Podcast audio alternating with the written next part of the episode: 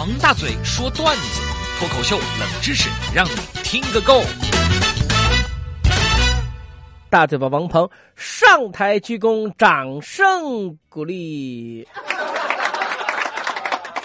哎呀，最近啊，这个我们今天呢，要给大家来说说什么叫做凡尔赛啊，这个文学啊，这个给大家呢，好好的来聊一聊。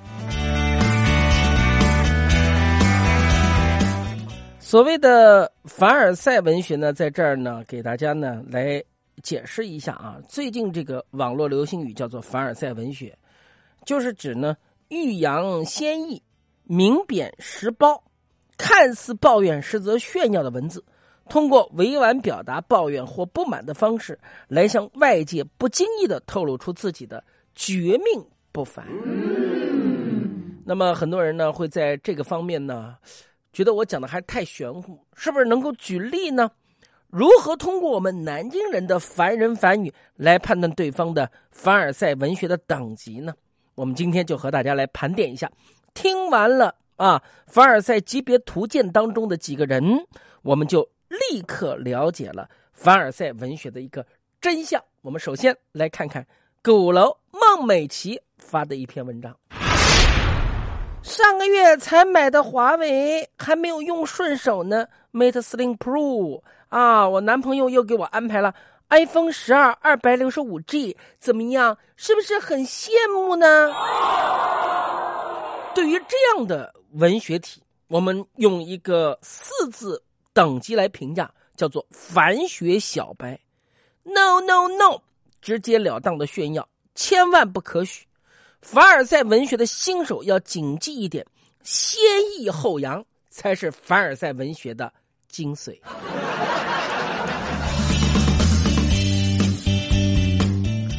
好，我们再来看更深一层次的这方面的内容啊。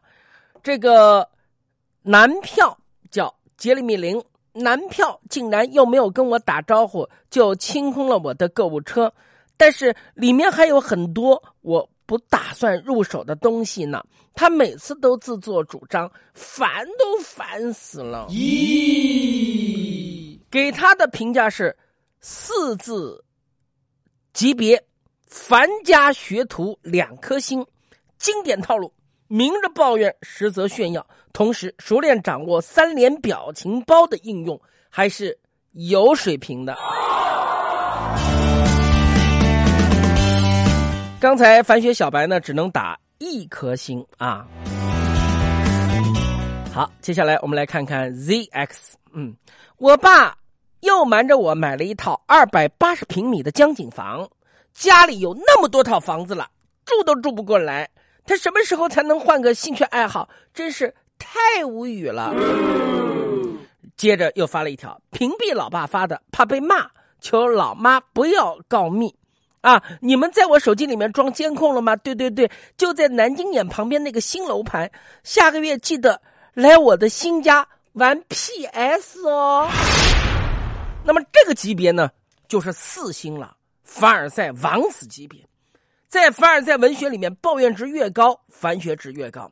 他还深谙凡学里面的第一个要义，叫自问自答。不仅秀了新房产，顺便秀了新玩具，可以算是。优秀的凡尔赛文学体里面的代表了四颗星。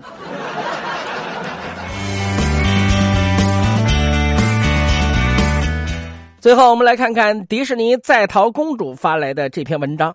天哪，天哪！每天都被保洁阿姨气到昏厥。她刚刚竟把我一整面墙的 PPMT 给打翻了。还有我上周新买的限量款的 LO 裙，不知道被她收拾到哪个衣帽间去了。我后天还要穿着去玩具节呢，崩溃呀！咦？接着继续留言。迪士尼在逃公主说了：“对了，上周我还在外网上拍卖的娃衣到货了，今晚给你们录开箱。哎呀，被你们发现了！我最近在疯狂的收集各种隐藏款 from 鱼啊！对了，对了，对了，对了，这就对了！哈哈哈哈哈！我们划重点，这就是凡学大师五颗星，哪里不一样的？第一，有钱人才会请保洁阿姨；第二，一整面墙的 PPMT；第三，隐藏款。”第四，限量 L O 群；第五，要拍卖才能买到的娃衣；第六，那么他们的很多的内容都是隐藏在其中的，所以他是凡学大师，五颗星。当然，今天呢，最后来总结，有人就问了：中国什么时候有凡尔赛的文学体的呢？很早就有了。什么时候？最早最早要在戏曲的起源上面啊，最早的凡尔赛体就来自于戏曲，是黄梅戏当中的一句唱腔，唱给大家听啊：为救李郎离家园，睡了黄榜中状元。